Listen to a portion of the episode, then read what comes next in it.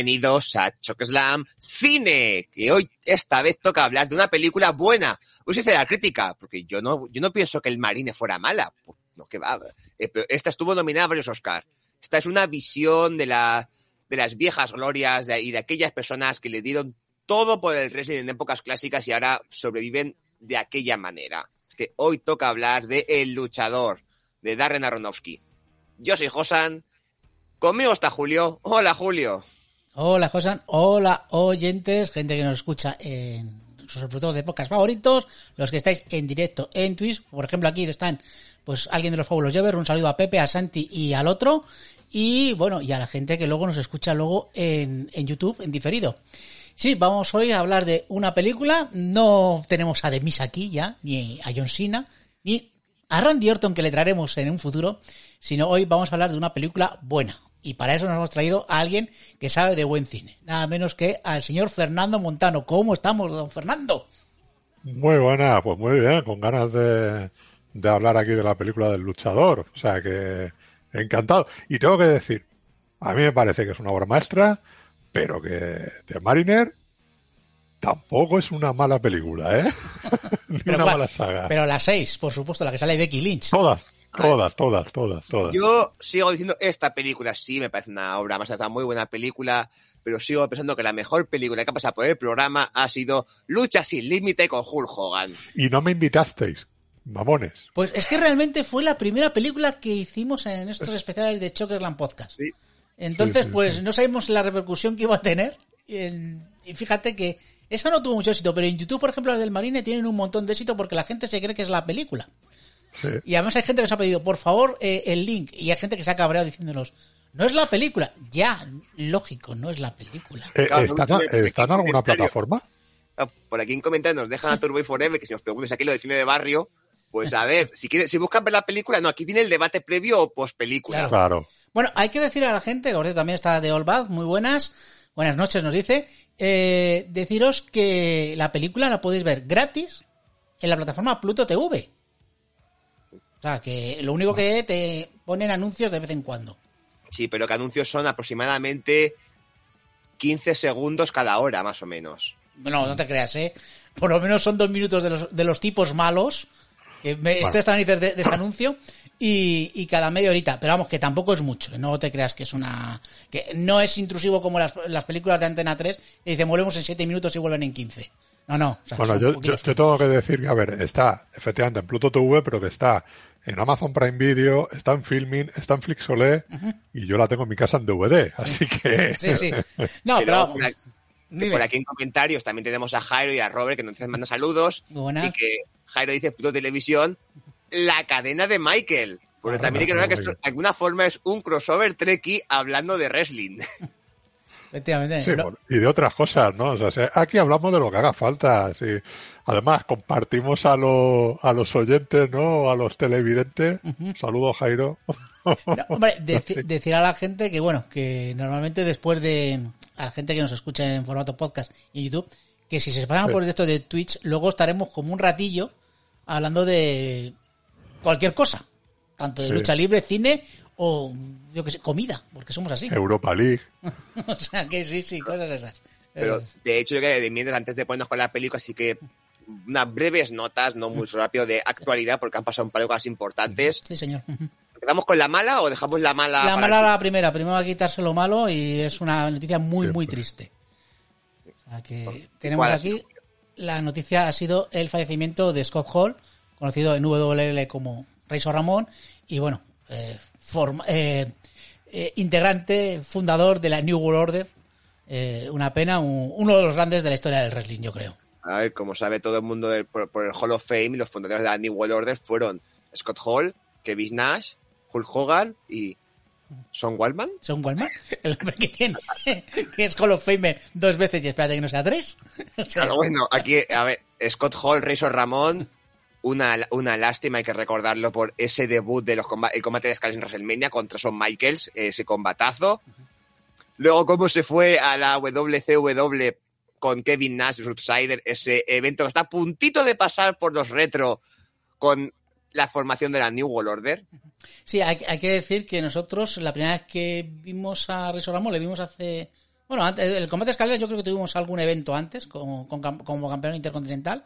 Estamos ya yo creo que en la época donde Rey Ramón era de los más importantes, y sobre todo en WWE, pero está a punto de irse a WCW, con lo cual va a ser importante y durante mucho tiempo vamos a estar hablando de él. O sea que una pena, una pena que se haya ido y de la forma que se ha ido. Eh, creo que tenía A ver. 63 años y una pena. Sí, que se vaya siempre es una pena. En este caso, se ha ido un poquito, se puede decir que junto a su familia. Sí, Hay que recordar que él le dio durante el fin de semana, no fue el pasado, le dio no sé, no sé cuántos infartos le dieron, en algún he leído que tres, no sé, no sé cuánto fue, la cuestión es que lo ingresaron en el hospital y, ca- y aguantó con eh, la respiración asistida, lo tenían enchufado a las máquinas. Y Ah, cuando, ¿Qué, sí, edad habéis dicho que tenía? 63 años. Eh, De 63. todas formas ha sido, ha sido una pena porque eh, eh, fue, todo, creo que, un cúmulo de mala suerte, porque creo que se cayó, eh, tuvieron que operarle de la espalda, en la operación era algo fácil y se complicó y pues está derivado en, en esto. Así Claro, que una ahora, pena. bueno, al final, ya cuando estaba su familia junta, decidieron Mm. desconectarlo, que lo, lo dijo Kevin Nash, su, amigo, eh, lo, lo dijo también por, lo dijo también por redes sociales. Y durante un horas se, se pensó que podía ocurrir el milagro, porque lo desconectaron y siguió sobreviviendo durante dos o tres horas más. Pero no, ya se fue, así que ya como van puesto de que descanse Scott Hall, Razor Ramón. Descanse en paz y bueno, hey, Que tres infartos, madre mía, Sí, ¿eh? O fue- sea, eh, es brutal. O sea, ha sido un luchador hasta, la- hasta el último momento y bueno, una, una lástima. Pero bueno, Sí. le vamos a recordar siempre. Vamos con noticia un poquito más agradable. La primera es que, bueno, vuelve Jeff Hardy, en este caso a All Elite. Eh, ha vuelto, han vuelto los, los Hardy, no los Hardy Boys, los Hardy, ¿verdad? A mí me hace mucha gracia porque sí que es cierto que ya van calentando el debut un tiempo de va a aparecer, va a aparecer. Y claro, Matt Hardy estaba en rivalidad con la rompiendo el equipo con Andrade, que le iban a traicionar o los iba a traicionar él. Y al final, claro, le traicionan, están todos pegándole, está Andrade, Private Party, otros dos más pegándoles. Él, y de pronto suena la música y Jeff Hardy entra, pero claro, es su debut. Quiere entrar, quiere bailar, que está con el público. Y estaba con una cara de no sé qué hacer, si correr, si correr, si bailar o si ir a salvar a mi hermano. Y estaba haciendo todo a la vez. Corría mientras bailaba, mientras lo daba al público y mientras iba a salvar a su hermano. Y Fue- Sun. Fue un debut un poco, yo creo que caótico, porque claro, tenía que ser a su hermano, pero claro, él quería presentarse bien. Por lo cual se pone a bailar como dos segundos y dice, joder, que tengo que seguir pegando a esta gente que está pegando a mi hermano, tengo que ir a ayudarle. Entonces, pues, jole, fue, una Vamos, pena. que hoy ya además han tenido, bueno, en el programa pasado el debut como equipo, han ganado, así que bien, sí que es cierto que espero que hagan lo que hagan, estén lejos de cualquier campeonato. Porque viendo el estado actual de forma de los Hardys y viendo el estado actual de forma de las principales parejas de Elite, los Hardys no están para ganar el campeonato. Están para hacernos felices y para verlos en un par de luchas y, y rivalidades secundarias. Yo espero que nos hagan felices y que recuperen ese universo Hardy que tenía, sobre todo Matt, que con su hermano pues puede dar mucho juego. Yo hoy me ha hecho gracia porque ha salido eh, Jeff Hardy y Sting juntos en un ring. Y claro, me hace recordar ese momento que Sting y Jeff Hardy también estuvieron juntos en un ring y Sting pues casi le echó del ring a patadas diciendo quítate de aquí. Pero bueno, ha O lo de, diferente. lo de TNA, mejor olvidarlo. Sí, sí, sí. Por aquí también en comentarios nos hablan de, de Scott Hall, que lo vieron debutar en, en, en Telecinco, de que lo vio en un juego de Mega Drive. Y ahí ya. Y, difer- y diferentes, recu- y diferentes recuerdos. Bueno, y vamos a hablar de que hoy se ha producido en Elite, eh, segundo, eh, aquí. Hoy, eh, el otro día yo puse a parir a Britt Baker, a la doctora GNG, eh, porque dije que es que no sabe luchar, es que no sé qué, y hoy nos ha pegado un combatazo con Thunder Rosa, brutal. Evidentemente, cuando se ponen en plan hardcore, eh, yo creo que Britt Baker gana muchos enteros. Y a ver, No. Britt Baker, seguimos estando ahí de que técnicamente es normalita, es mediocre. Es decir, lo suyo es otra cosa. Y claro, aquí Gonzalo Raya lo hizo el año pasado en el mismo, el mismo evento, el, el- el evento, el programa semanal del Día de San Patricio, que tuvo ese combate sin descalificación con Thunder Rosa, que acabó nominado a los premios Chokeslam a mejor combate del año. Y este año han repetido, pero esta vez ya venían otra vez con rivalidad más o menos trabajada, y ha venido, y ha, y ha vuelto a llegar de esta vez el Steel Cage, pero Steel Cage de los de All Elite. Es decir, la jaula está, pero para que no salgan de ahí. No para que las, no para que salgan. Si sales no ganas nada. Sí, además Solamente- est- estaba un poquito abierto por los laterales, con lo cual sería casi una Hell in a Cell, como me has dicho tú por comentarios Es una, mezcla, es una mezcla porque sí que es cierto que cuando se hace esa jaula, muchas veces, como no la pegan del todo al ring, se ha colado alguna pierna por ahí, se ha notado, pues mira, como, como van a utilizar objetos, dejamos un hueco abierto para que peleen por ringside también. Ya y es sacado- una mezcla de, de Steel Cage, Hell in a Cell, Street Fight, pero oye, hay bien, pe- hay bien pegaditos ahí, se han dado con todo, han sacado todo lo que tenían. han sacado muchas sillas, sobre todo Bill Baker, y chinchetas, que es muy importante. Nos estaba preguntando no te fuera por qué el señor de la derecha no habla. Fernando, ¿qué te ha parecido la lucha de Juan de Rosa? Pues hombre, esta tengo que decir que me la he perdido, no he podido verla. Lo que no te has perdido es la película. Y ahora sí vas a hablar. Sí, sí, sí. El luchador de wrestler, eh, película, eh, ¿qué te parece? ¿Qué te parece esta película? Ah, bueno, nos preguntan que si de aquí no decimos nada. Pues de aquí Ah, no lo he visto todavía no decimos nada porque estamos esperando que Vince haga de las suyas Sí. y lo vista de torero. Sí, porque a ver, el otro día yo vi, me, me dio por ver NXT, el nuevo NXT, y, y cuando vi a Wendy Chu luchando en pantuflas dije, joder, es que no sé si lo mío sí o no, es que no tengo ni idea. Entonces ahí estamos, ahí está. Y el de Dude Boch, joder, es que, que tenemos que hablar de la película, Robert. El de Dude Sí, hablamos de la película, todo esto para otro momento. Otro sí, momento. pasan muchas, muchas cosas. cosas. muchas cosas. Aún así, los combates de Randy y de Ram Robinson son mejores. Sí, también. Fernando, de Wrestler, Sí. venga. No, no, yo, yo estoy aquí. cuéntanos, cuéntanos. ¿Qué quieres que te comente? ¿Qué me ha parecido? ¿Qué, ¿Qué, me parece? qué te parece la Pues mira, película? Eh, mm, a ver, fan- tú eres fan de la lucha libre, como siempre nos has contado, Sí. desde la época Telecinco, como digo yo. Eres telecinquero como yo. Eh, Sí. Después de, de no seguirlo tanto y verte esta película, ¿qué, qué piensas? ¿Qué, cómo, ¿Cómo la ves? Bueno, esta, a ver, esta película es del 2008.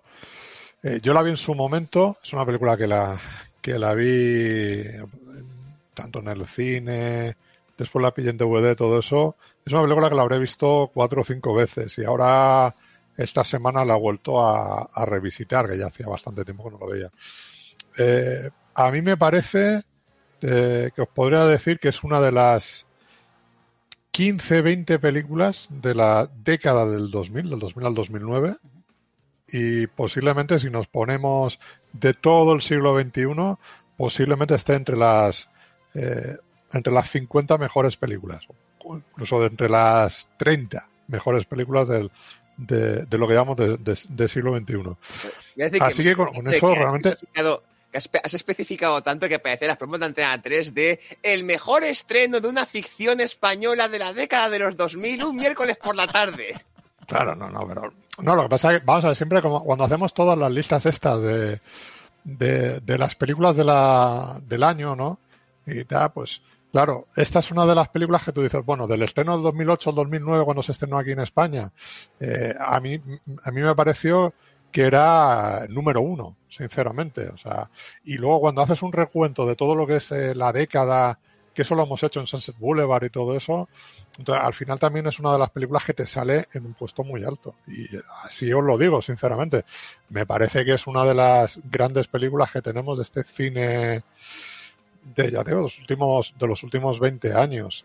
Con un lenguaje eh, que en aquel momento, un, lenguaje cinematográfico que en- que en aquel momento se empezaba a usar más en lo que es en la ficción, como es ese formato mucho más eh, documental que no de no tanto de, de ficción, ¿no? Parece que nos están contando un documental de, de su vida y, y con esa cámara en mano que, se, que se utiliza tanto en ese sentido, eh, despojado de artificios como por ejemplo de la música creada para la película, o sea, todo lo que suena es Guns N' Roses y- y en momentos, pues cuando están en los bares y tal, salvo en los preparativos para el, para los combates, ¿no? Que también poco suena, pero por eso te digo que, que- que está despojado de todo artificio y me parece una película sen- sencillamente Y tengo que decir que esto es una película tan diferente que yo no voy a mentir. Sí. Yo la primera vez que la vi, tras escuchar a tanta gente hablando tan bien de ella, Mm. la vi y no era el momento. Es decir, no, me- no, no me acabo de entrar. Fuera, estoy viendo, sé que no es mala película, pero no estoy yo ahora mismo, no es el tipo de película que me apetece ver. Luego ya sí que es cierto que de- años después la volví a ver ya más sabiendo qué tipo de película era, así que me entró mucho mejor. Y ahora vuelta a ver, es que ya, ya sí, ya, ya es cuando digo, vale, sí, realmente es que es un peliculón, es un peliculón, pero no es para todo tipo de públicos. La No. forma en la que está grabada es que hay momentos, bueno, casi toda la película que parece más bien una especie de reality, de documental, Claro, digamos, claro. de la vida de este luchador. Es una, es, es que ese tipo de, de- de filmación en, en aquellos años se, se empezó a utilizar muchísimo. O sea, por ejemplo, lo tenemos eh, eh, muy evidente con las películas estas del mito de Bourne, todo eso, el, el Capitán Phillips, to- todas esas películas tienen un poco ese, ese montaje, ese, esa narración muy de casi cercano al documental. Un poco más exagerado, porque sí que intentan hacerle un poco ese montaje así un poco más rápido, ¿no? Que parece que hay como pequeños zooms y todo eso. Aquí no, aquí es, es, es un poquito más, más clásica en ese, en ese aspecto. También un poco, claro, es que el, el director Darren Aronofsky es un tipo muy, muy especial, podríamos decir. Su cine es muy, muy extraño. Entonces, si entras eh, por El Luchador como primera película, pues yo entiendo, si no conoces nada anterior de lo que había hecho, Requiem por un sueño, de, de la de Pi y todo eso, pues yo entiendo que te pueda descolocar bastante la película. Ahora, No, ahora, si es ¿qué una? Que No he dicho nada. Yo, a ver, eh, yo al revés que, que a ti, Josan, yo cuando la vi eh, era cuando yo estaba volviendo a empezar a ver lucha libre. Mm. Y lo que más me sorprendió es ver el backstage. Porque claro, yo tenía Sí. todo idealizado de la época, pues eso, de que había visto yo de, de telecinquero, como he dicho, y empezaba a ver a John Cena triunfar y estas cosas. Y luego ver ese backstage, ese, ese wrestling sucio que hemos visto en Hills, o sea, lo que es el- el- la intrahistoria, lo que hay por detrás, eh, me, me encantó. O sea, me, me pareció una historia, pues eh, es el anti-Rocky. O sea, es para mí Rocky al revés. Y entonces, pues me pareció un- una película, digo, sencilla, no sencilla la historia. O sea, una historia mm, muy de andar por casa, muy una historia de la vida misma, pero luego que está muy bien rodada. Tiene escenas que en un, en un biopic pues no van a salir, o sea, o planos, como por ejemplo la lucha hardcore, que luego lo hablaremos, cómo está contado, o el momento que sale él a, eh, de, de la, de- para vender los productos estos delicatessen, las ensaladas estas hechas, Sí. cómo está eh, rodado. Entonces, tiene varias escenas que hacen que, que veas que es una película diferente, y sobre todo pues, por el director que has hecho tú, Fernando. Ah, de- Y pues, lo que se dice en comentarios, que por aquí, por ejemplo, están Jairo y Naturboy Forever diciendo un par de cositas. A Jairo que le pasó como a mí, la primera vez no le, no le entró la película. Y Luis, Naturboy Forever, nos dice, realmente nos habla de que si el tema hubiera sido otro, Rourke hubiera ganado un Oscar. Y yo aquí opino parecido, digo, si el tema hubiera sido otro, hubiera sido un biopic, es decir, que de verdad hubiera estado basado en alguien que existió y no un mejunje de varias personas que sí existieron, pero ninguna Mm. yo creo que sí, esto es una película de Oscar, de, para que el actor se lleve el Oscar. el- Lo que hace Rourke es Sí. espectacular. estuvo, estuvo nominado y luego hablaremos de ese mejunje de, de luchadores, a ver qué os parece y que preguntamos a la gente del chat que, en quién creéis que está basado, porque lo has dicho tú, yo creo que es un mejunje de un montón de, luchadores. un poquito, tú tienes apuntado un poquito de ficha, bueno, ya hemos nombrado del director Aronofsky, los...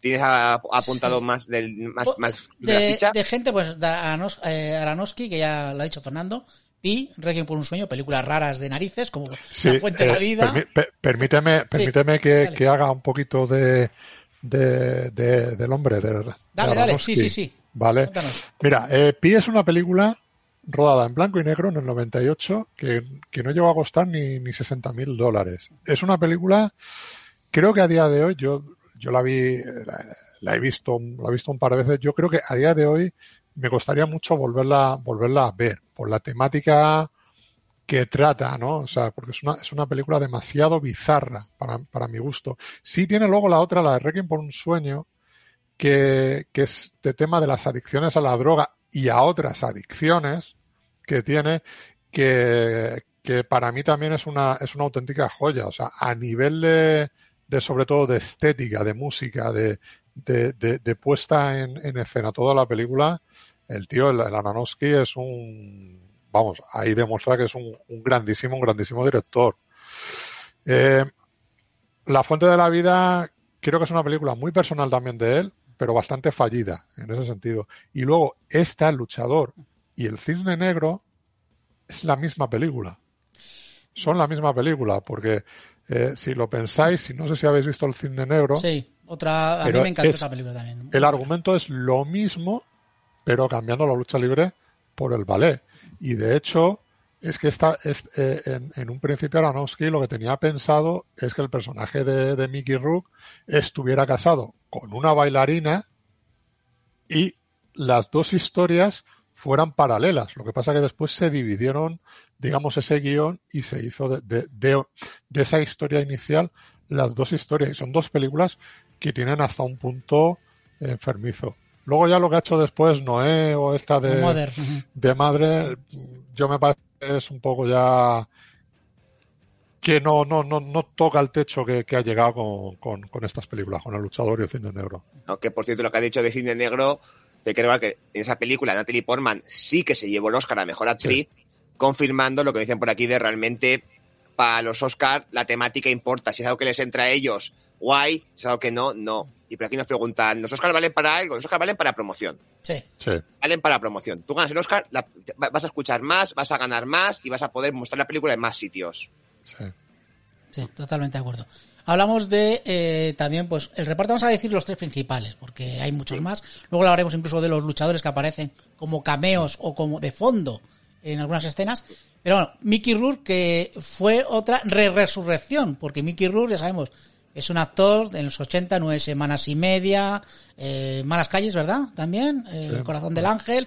Eh, tuvo ese periodo que se, se dedicó al boxeo. se dedicó al Sí. boxeo. Recordemos, Telecinco hizo una bola de, de boxeo, creo que en Asturias, me suena. Eh, Pues ya sabemos, con, con un luchador de medio pelo y él era un luchador aficionado.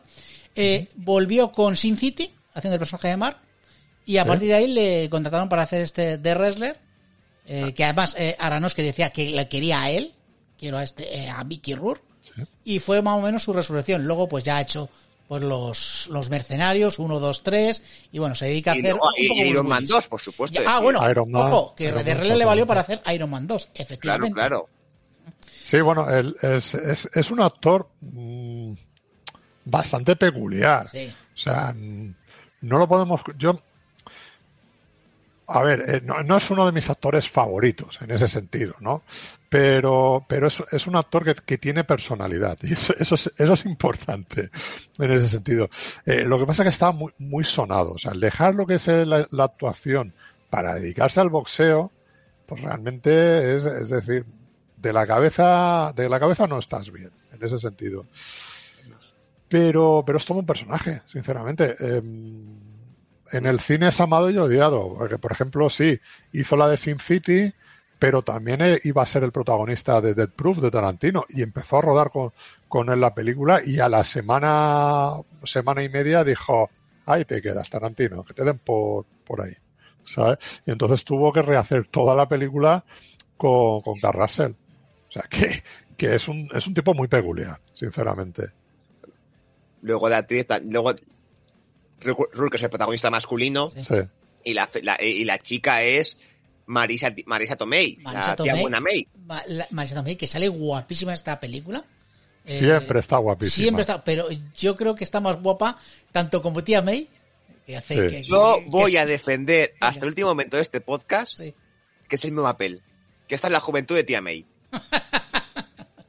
Es ver. más, es más, los cómics me, me- me dan la razón. Hay una miniserie llamada Trouble que cuenta la juventud de tía May, donde ella se va de viaje con su hermana, es decir, la madre de Peter, donde cuando le conoce a Ben y al padre de Peter, y de alguna forma, tía May y la madre de Peter acaban trabajando en un club de adultos. Anda. Puede- Así que puede- puede- ¿Quién me dice que esta no es la versión ya de tía, de tía May de jovencita de universo y que ese niño que aparece en un momento de la película jugando con el muñeco de Ram no es un jovencito Peter Parker? eh, José, ante la ha ganado.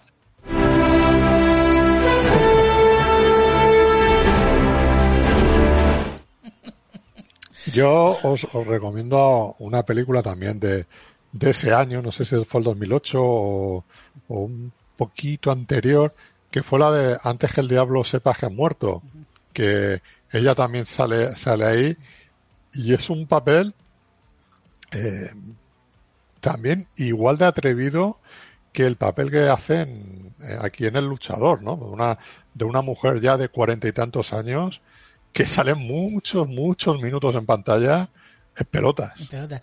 Que nos, sí, sí. además, nos está diciendo que vaya foto habéis elegido. Que había peores, ¿eh? porque había de, con el desnudo completo, o sea, se le vean los pezoncillos, pero es que eh, a lo mejor YouTube nos dice algo, Twitch. A lo mejor no, YouTube No. te dice algo. Nos va a decir algo. Entonces he elegido, pues, que se vea, pero sin que se vea, que esté insinuando. La gente. Claro. A ver, y luego nos pregunta, ¿qué es el tío Ben? Pues yo creo que depende de lo que quieras ver al final de esta película, que luego comentaremos el final. Mm. ¿Quién dice que el tío Ben no es Randy de Ram Robinson? Porque no lo conocemos y ya como lo han borrado por completo, porque ahora la, la- la que da el discurso del poder a responsabilidad ya no es el tío Ben, entonces, ¿cómo no sabemos que el tío Ben no fue luchador de, de, de wrestling? Recordemos que el tío Ben muere y recordemos que la primera de Spider-Man, Randy Macho Man Savage, También hace cameo. también hace un cambio. ¿verdad? Pero bueno, eh, yo de Eh, Marisa o- To- o- sí. Os conocéis la historia, ¿no? De la- del Oscar de Marisa Tomei, ¿no? sí, sí, iba a decir yo lo de mi primo Vini, Exacto. que bueno, eh, lo de, ay, ¿cómo se llama este? Joder, se me acaba de ir el nombre. De Jack Jack, Palance. Palance, de Jack Palance, que estaba mamado perdido y, y- y leyó el nombre de Marisa Tomei, que no era la que iba a ganar. No, pero es que él eh, se dice eso. Él, él- él aseguraba que él no estaba borracho perdido. Pero que yo, yo todas las imágenes hacen pensar que, que- que así fue y que como no veía el, el nombre de la ganadora, dijo quién es la que más buena está.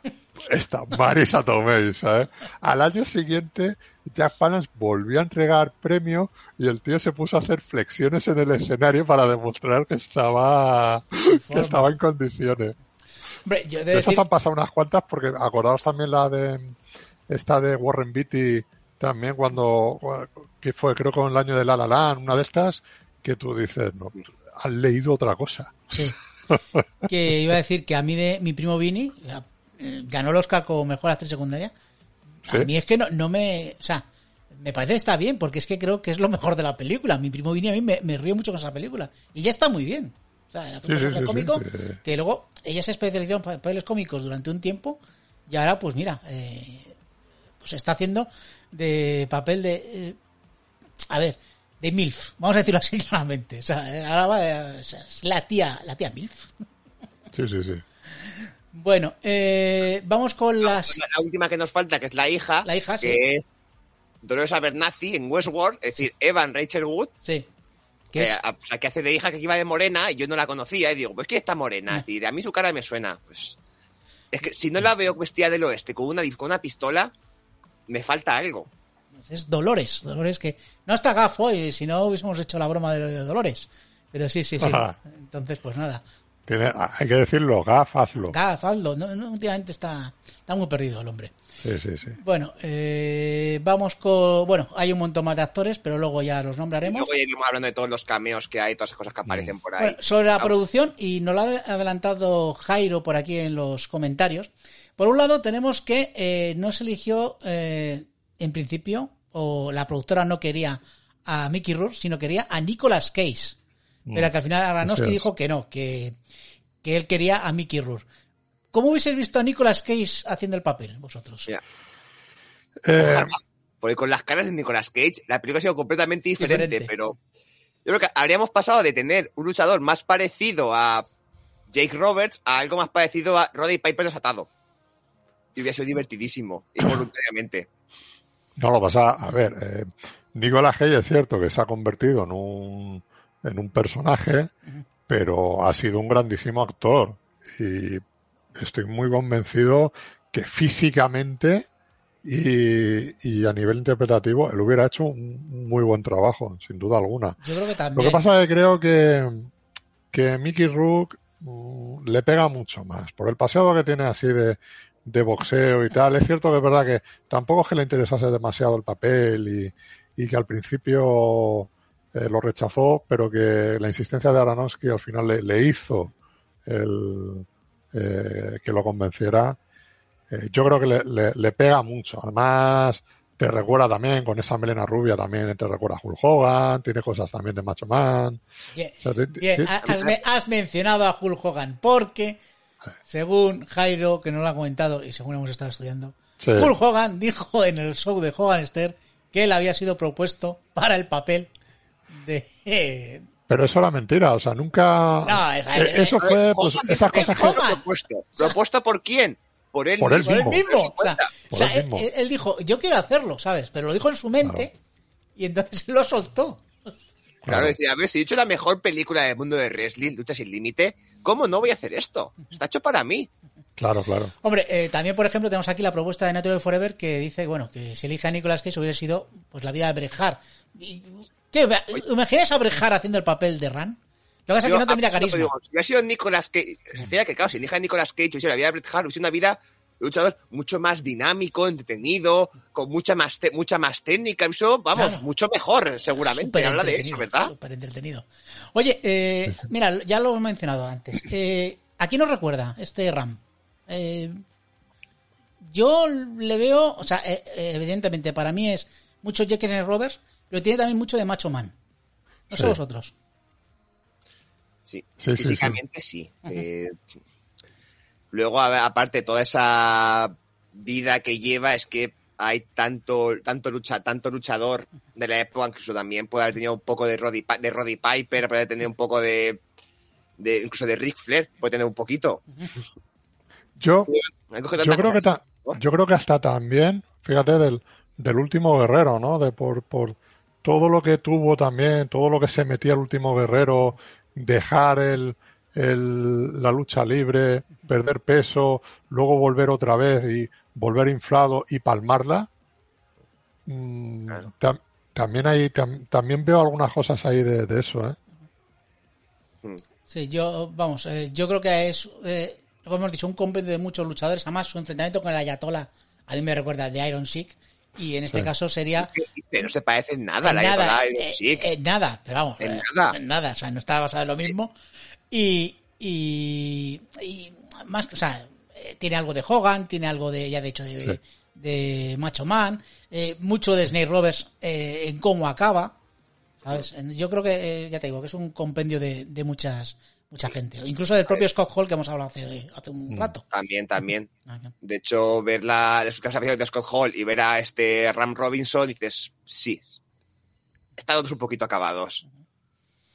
Vale, eh, sabéis que, bueno, creo que José también lo tiene apuntado, que para hacer el papel, pues eh, Mickey Rourke tuvo que entrenarse y se tuvo que entrenar gracias a alguien. ¿A quién, José? Eh, No, eh, ¿con, con qué, con qué- con qué se entrenó? Con, que no Afa. Anoa'i. Pues todos sabemos, la familia Anoa'i, que, José, ¿quién es el más, el más importante? Ah, bueno, vale, que claro, los Anoa'i, por Claro. supuesto que de hecho hay cameos de Anoa'i en la película. Claro. Eh, A ver, pensemos, los Anoa'i más ilustres, pues está claramente Roman Reigns. ¿Eh? Mm. Usted, Dos. Roman Reigns. Acknowledge me. Ahí está, tienes que reconocerle, claro que sí. Ahí está, claro. Luego tenemos a, lo- a- los usos que beben más, que tienen más multas por conducción. Iba a decir que títulos, pero no tienen más títulos. Si más títulos que multas, sí. Sí, pero vamos, que están ahí, ahí, ahí, ahí los do- las, las dos cosas. Luego hasta Rikishi, Rikishi con las gafas como bailaba, No bailaba ese hombre, sí, sí. Maga, Afa y Sika, los... Y luego hay que hablar de esto de los 90, los reductores de cabezas.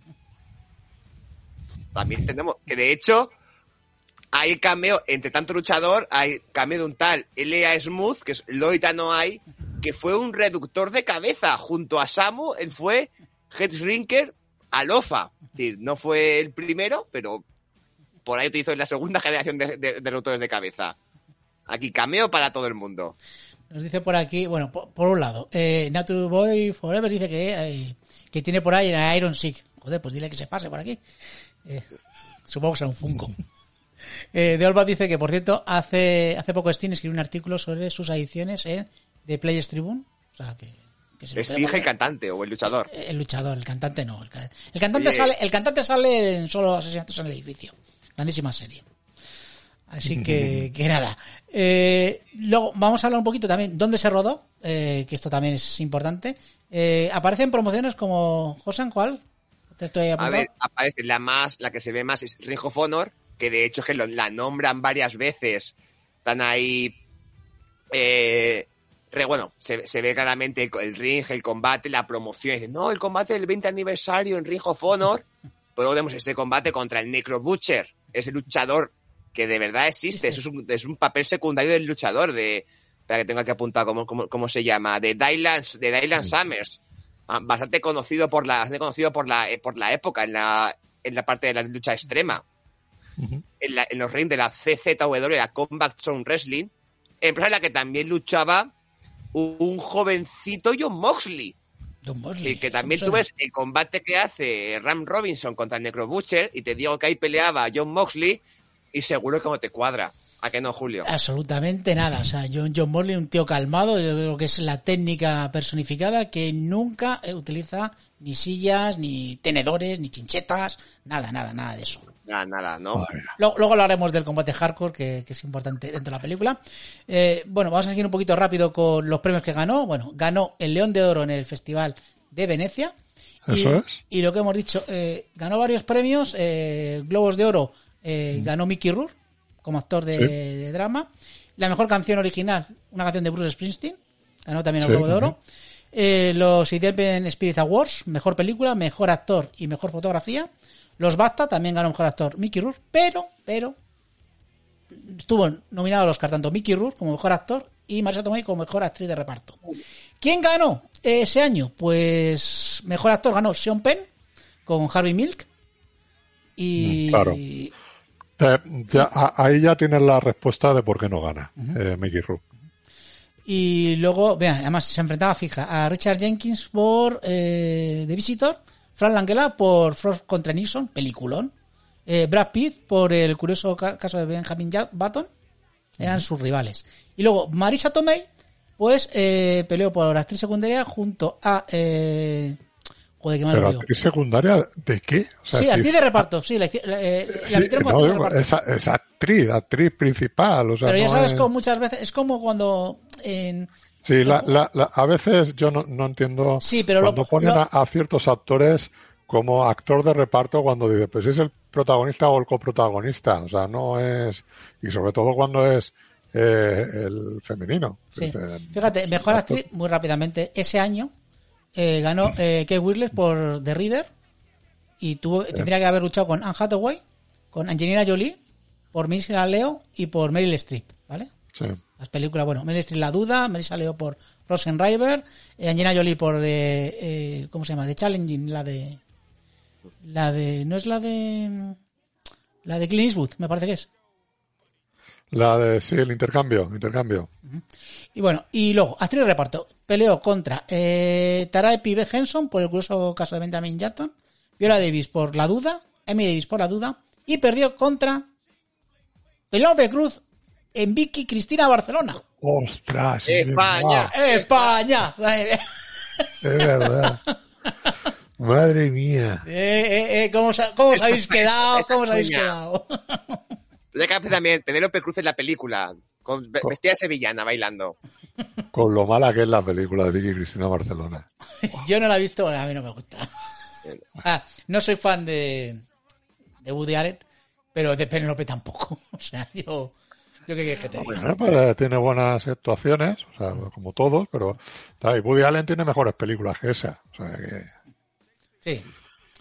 Bueno, pues bueno. vamos a. Vamos con la película, vamos con la vamos con película propiamente dicha de, Venga. de la- de- de lo que se puede ver en pantalla. Venga, vamos allá. Vamos a comentar y Yo a- escenas que nos hayan Yo voy gustado. a empezar un poquito por el principio, de hecho me gustan mucho los gritos iniciales, como vamos mediante audios de eh, locutores reco- y recortes de periódico, te vas dando las grandes hitos de Randy de Ram Robinson, esas batallas contra el Ayatollah, eso, cómo llenaban el, el Madison Square Garden o el estadio que digan, cómo llenaban los grandes estadios, cómo, y tú te vas imaginando estos, te, lo imaginas rollo en WrestleMania, ¿no? En Wrestle Jam, que ponía ahí por no pagar a según qué Para empresa. pagar derechos. Sí.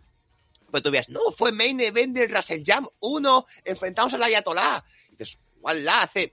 Y, dices, ahí, y te, y te lo imaginas, y claro, te imaginas, tu cabeza es súper grande. Para luego pasar a 20 años después y lo ves peleando en un show indie que tiene el ring en el gimnasio de un colegio Sí. con cuatro, Sí. con con, con cuatro tíos, dice, van a un show indie, indie. Es para que veas de pronto la película, te, te hace imaginarte lo más grande posible para luego tirarte al barro. Es decir, no, pam, ha acabado aquí.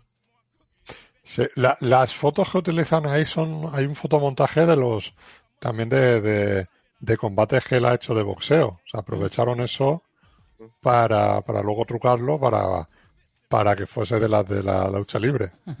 Sí, creo que utilizaron el. Fíjate, creo que el cuerpo que utilizaron, de doble de cuerpo, eh, era Les Luger Sí. en esa época. Les Luger que, ya sabemos cómo estaba en esa época, que estaba hasta arriba de. Otro, otro- otro que tal de los que O- hemos Otro que ha acabado también bien. Sí, sí, sí.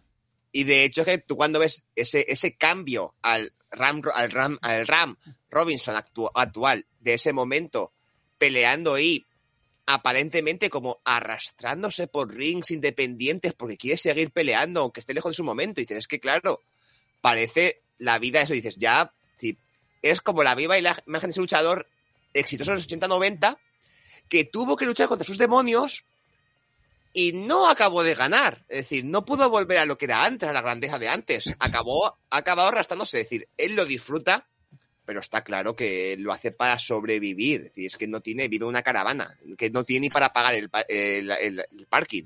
Sí, a ver, esto es como, esto es como el programa que han hecho los Jovers, que lo ha hecho el chaval este, eh, no me acuerdo cómo se llama, que han hecho sobre los, los luchadores que tenían que haber retirado antes. Yo creo que eh, Ram, en este caso el personaje de Mickey Rourke, no se quiere retirar. O sea, quiere seguir Claro. viviendo eso. Es su adrenalina. Y además yo creo que la frase que hizo al final del, de la película, que creo que es, está implícita durante toda la película, es como que eh, en la vida le da más palos o más golpes de los que puede recibir en el ring. Que él aguanta los golpes en el ring, pero Claro. en la vida no. Sí. Claro, o sea, él, él- es la moraleja ¿no? que te deja. Él es más feliz encima de un ring que, que fuera, ¿no? Entonces, Claro, allí, eso- allí es alguien. eh, fuera, fuera del ring no es absolutamente nadie. Claro. Y luego eso también lo podemos trasladar, porque eso al fin y al cabo es la vida de muchísimos deportistas de élite, ¿no? Eh, ya puedan ser o de, o de futbolistas que podamos pensar, del, por ejemplo, de los habían en los 90, eh, a, día de hoy como están, como han terminado, a ciclistas, a, boxeadores, a, a- a atle- atletismo, todo eso, o sea, muchísimos de esos eh, deportistas cómo han, cómo han acabado. Y luego, eh, claro, encima metiéndose con, con todo el tema de, de drogas, de alcohol, tal. el no saber ahorrar todo el dinero que tenían que ganan cuando, cuando están en, la- en lo máximo, a, eh, quemarlo todo, vivir muy rápido y que claro, al final te quedas sin absolutamente nada.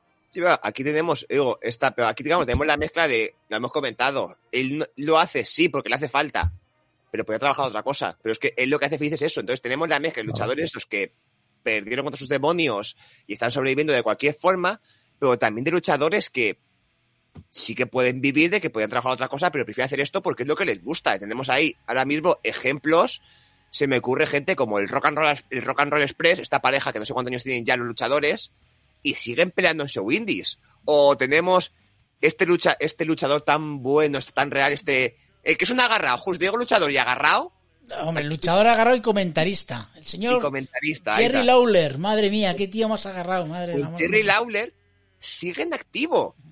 Y cada año tiene sus 3, 4, 5 combates en empresas independientes. Es más, hasta gana títulos. Es lo que te decir, que tendrá algún título ahora todavía el señor Jerry Sí, sí, Lawler. sí, es decir, igual si lo busco, ti- ti- ti- tiene alguno, tiene alguno ahora aportando. Voy a Sí. buscarlo a ver y, te, y te- y te lo digo. Pues yo voy a comentar una cosita sobre eso, de- que lo has dicho tú, Fernando, que este ejemplo de, de Ran, del personaje de Mickey Rourke, es de alguien que no ha cuidado lo que viene después de su vida eh, de éxito, su vida deportiva. Claro. En cambio, el Ayatollah, fíjate, cuando están hablando sobre el combate de 20 aniversario, él es un vendedor de coches, él tiene un concesionario de coches. Y me voy a adelantar mucho, pero en el final, justamente cuando se encuentran los dos para preparar el combate, el hombre, el que hace de Ayatollah, el, no me acuerdo del actor, bueno, el actor no sé quién es, ahora mismo, eh, le dice, eh, dice, hombre, ¿cómo está Ran? Tal. Y sigue hablando con otro tío que está montando el ring y dice, bueno, yo tengo este coche que te puedo vender y tal, tal. Ha cambiado totalmente su vida, o sea, su vida es vender coches. Entonces, él ya se, ya ese periodo ya ha pasado. Incluso es en el como, propio combate, es, Sí. es como Cobra Kai. Sí, incluso en el propio combate dice, dice, no me acordaba lo bien que me lo pasaba haciendo Claro. esto. Se lo dice. Él hace eso simplemente por pura diversión, porque es, es algo eh, que haces una vez y punto, ¿no? Y ya está, y no, no lo vas a volver a hacer más. Una experiencia, pues muchas veces como ocurre, por ejemplo, en la música, que, que esos viejos rockeros que 20 años después se juntan y hacen una gira, ¿no? Pues, pues, para recordar viejos tiempos, ¿no? Y ya está. O sea, lo, les hace falta, algunos sí, a otros no. Como los Rolling, ¿eh? que me costaban entrar 180 pavos, tío. Claro, ahí en el, en el Metropolitano, en ¿no? el Metropolitano, sí señor, sí señor. Estuve mirándolo y le dije a mis amigos, eh, pues mira, va a ser que no, que no voy a ver otro. Ya he ido a verlos una vez y dos veces, pues ya pagar 180 euros va a ser que no. ¿Qué quieres que te diga? Ya, Tienes que pagar el seguro de vida. Pues, mi seguro, vamos, es que, joder, que es casi, que es casi un cuarto de iPhone, no puede ser esto. es que la vida se mide en Apple, ¿no? La vida se mide en cosas de Apple. Pues, mira, como curiosidad de lo que he dicho antes, sí, dime. Jerry Lawler actualmente no es campeón de nada, pero su último reinado fue de enero a mayo de 2020, fue el campeón de los pesos pesados de la CWA de Arkansas. 121 días de reinado. En 2020, Jerry Lawler. ¿Qué, ¿Qué edad tiene? ¿Qué edad tiene ahora? Ahora, pues, dame un segundito, 72 años. Fíjate. Mira, y llega ahí, pues el tío, si le da un poco más de pasta, pues él, a lo que aguante. Mira, nos dice, nos dice Natalia Forever que Ayatollah, el personaje de Ayatollah, era Ernest Miller, profesor de karate, el hijo de Bishop, y que hizo, y, y que lo hizo debutar en WCW como The Cat. Ahí. De hecho, también llegó a pelear en SmackDown. También cuando la WCW se acabó absorbida por la WWE, también tuvo varios combates en SmackDown, este Ernest de Cat Miller. Aquí han buscado luchado, luchadores. Bueno, seguimos. Esta, esta, esta, mezcla y luego ya vemos a mí, y lo, lo comento también al principio, es decir, estos shows que le vemos a él peleando, de hecho, toda esta primera parte de la película que lo vemos a él sano, peleando de show en show, viviendo la vida que le gusta. Es, además, vemos todo el backstage, y aquí es donde vemos un sí. montón de cambios de luchadores, porque todas las escenas que vemos en backstage, organizando el evento, diciendo, van a pelear, la cartera va a ser esta, esta, esta, y de pronto vemos que luchadores se sientan juntitos y empiezan a organizar los combates, empiezan a, a hablar, decir, pues mira, vamos a hacer esto, luego esto otro, luego esto otro, y lo van organizando. Sí, cómo preparan el combate, cómo buscan el combate. Sí, como dice, tú me vas a tirar la silla, no sé qué, tal, y yo te voy a estampar.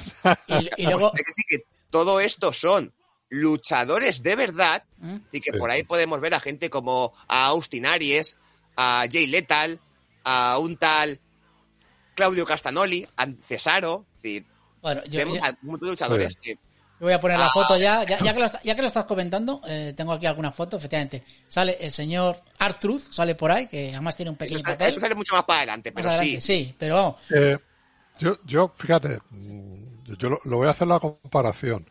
Eh, para mí la lucha libre también, eh, estos personas son como, como bailarines, ¿no? ¿Por qué?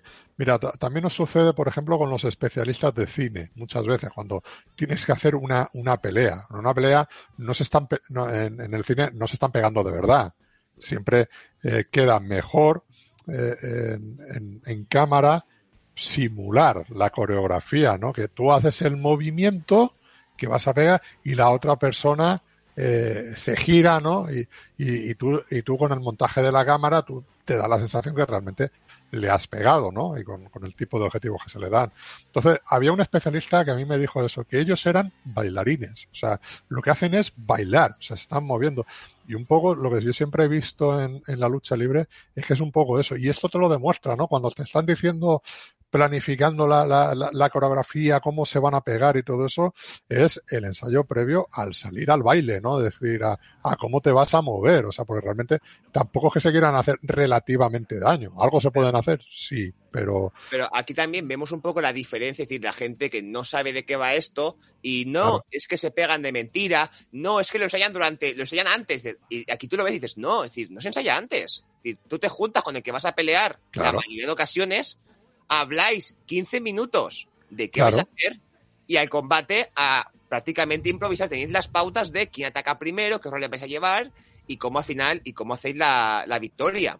Y luego en el combate, sí, está entre- están entrenados, saben cómo hay que dar los golpes y cómo hay que recibirlos. claro, Pero que se dan de verdad. Porque si no lo das, aquí esto no es cine.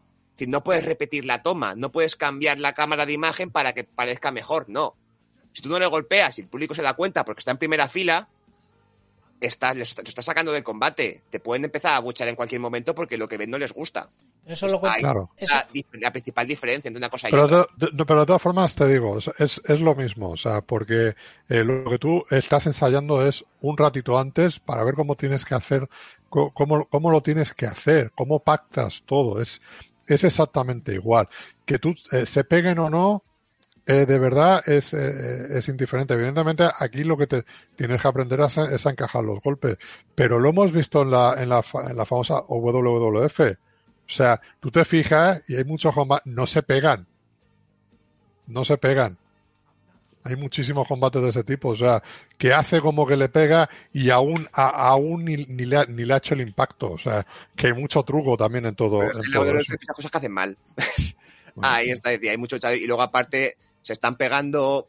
a- ahora con lo de la pandemia ya no lo sé, pero se están, se está- están teniendo combates cua- eh, cuatro, cinco, seis días a la semana, más entrenamientos.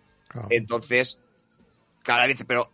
Y cuando lo hacen mal, lo que la gente se ríe luchadores y lo que les puede costar. Es decir, estos momentos que vemos que uno ha pegado una patada, ni le roza y otro se tira para atrás, y al final son momentos casi de, es un momento de burla y de parodia entre, entre los fans porque dicen, ¿qué hace este? No lo ha tocado. ¿Estás No lo vendas, ¿Estás hablando de Charlotte?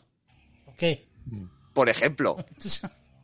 O, mucha, o, estas veces que de pronto se paran en mitad del combate porque uno han hecho lo que tocaba y otro no ha sabido improvisar. Y es un, ¿qué haces? Supone que tienes que saber qué hacer. No puedes, que- lo que- no puedes pararte a mitad de combate. Los casos- ejemplos de malos luchadores. Y de hecho aquí ya vemos, y me gracia porque estamos comentando ahora de, sí, lo hablan antes, es lo normal. Pero luego tenemos otro tipo de luchadores.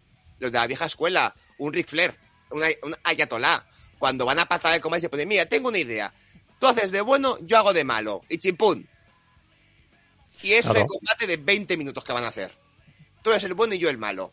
Hay que acordarse por ejemplo, Ric Flair y Macho Man. Es decir, Macho Man le gusta para sus combates todo. Ahí está la tabarra que le dio a Ricky Steamboat durante para el combate de WrestleMania 3.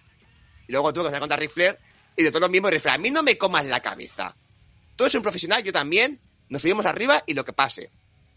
Es decir, son dos formas de encarar y las dos son de profesionales. Y luego ya cuando vas encima del rig y la película te muestra las dos. Sí, yo creo, sí, sí, yo iba a decir que esa escena, además, eh, y ya pasamos a la siguiente, eh, está muy bien porque ves al promotor que dice, tú vas a luchar con este, con este, con este, se juntan entre ellos los que van a pelear y ves que en 5, 10 minutos ya han hecho el combate.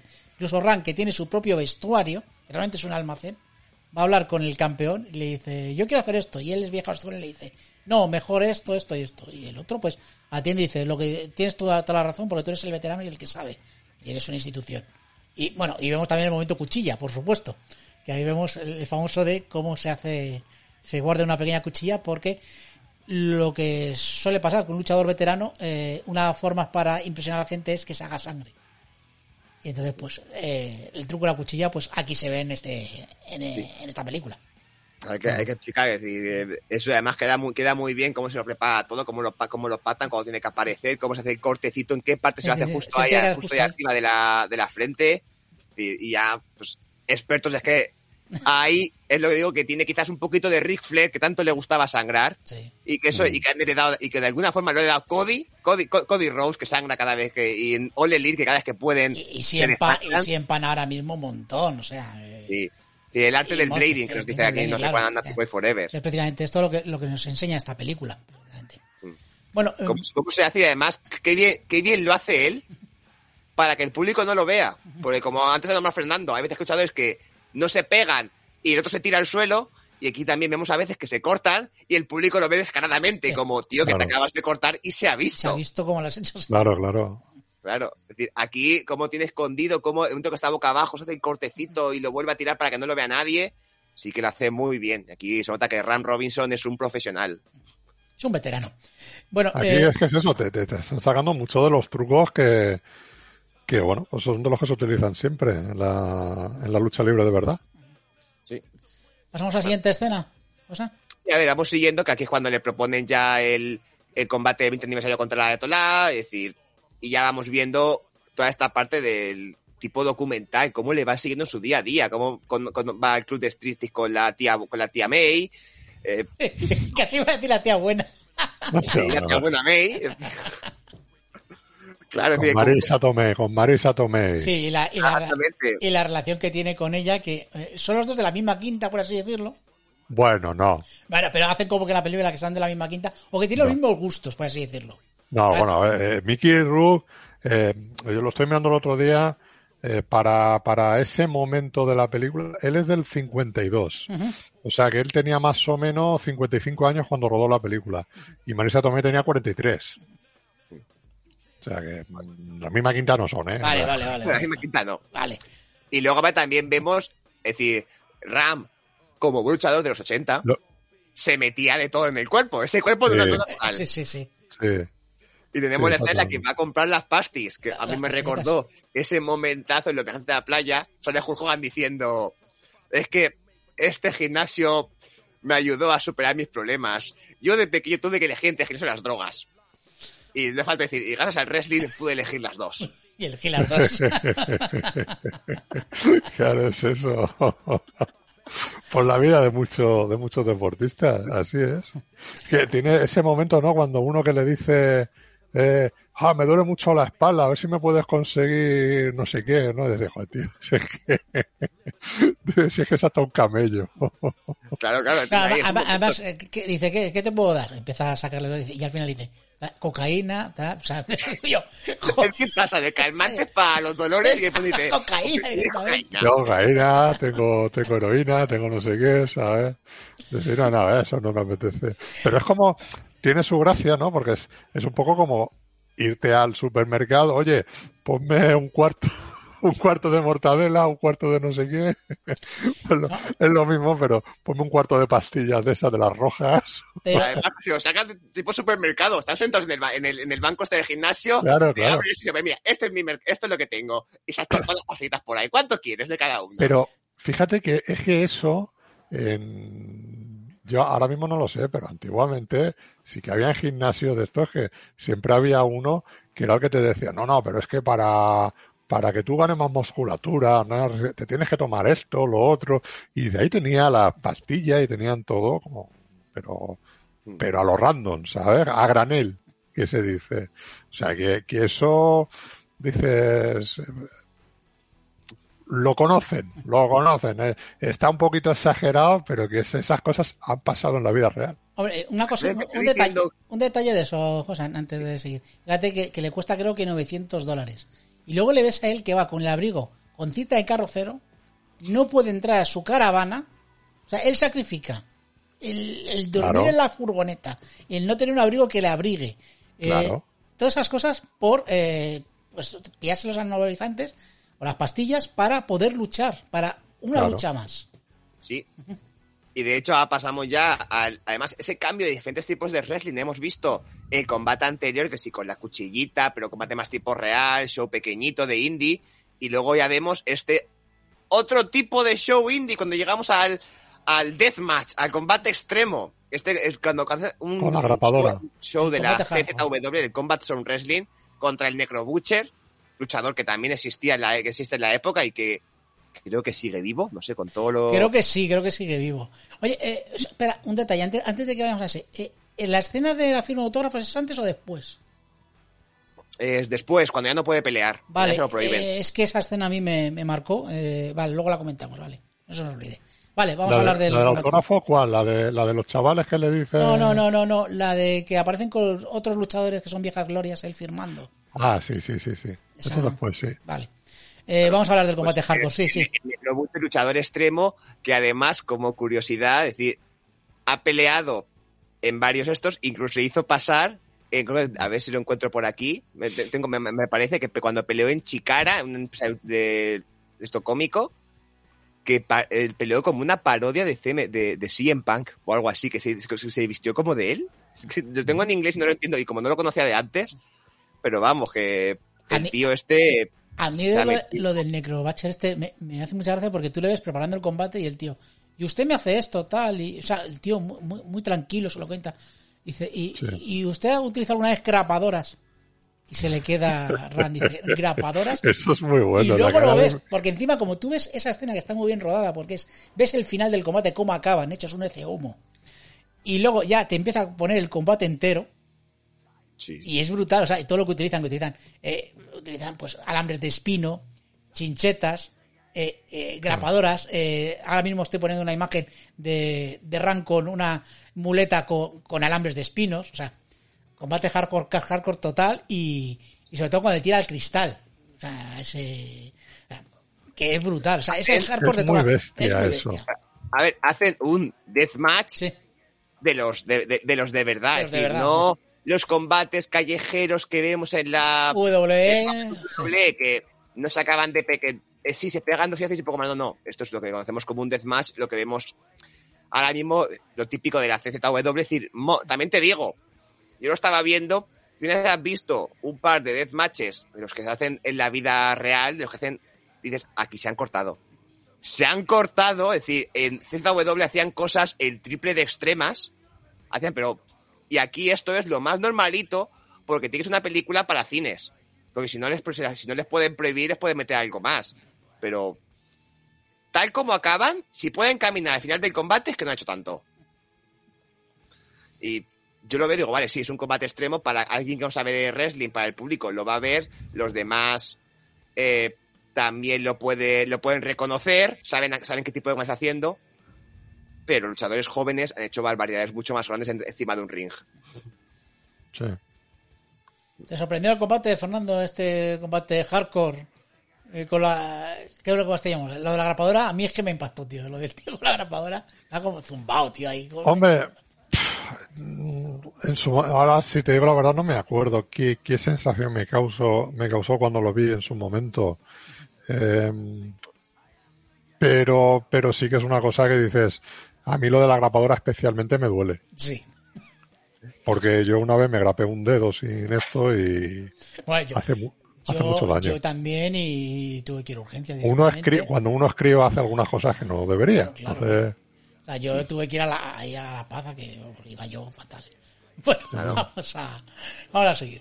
¿Qué Y que la película aquí cuando da el vuelco por completo, porque hasta el momento estamos viendo la vida de un luchador eh, mayor, pero que sigue luchando, que sigue siendo feliz, porque esto es el mundo que le gusta, y de pronto, tras este combate, digamos que es demasiado para su cuerpo, y le da, le da un infarto, ¿no? Es decir, que tienen que, le tienen que llevar, ca- cae redondo en el vestuario, se despierta en el hospital, han tenido que hacer una operación de corazón- a corazón abierto, y el médico le dice que no, que no puede luchar más que no puede más, claro. lucha más puede morir, se le puede parar. Entonces, es ahí de pronto yo es que ahí es cuando el mundo se le viene abajo, porque es un...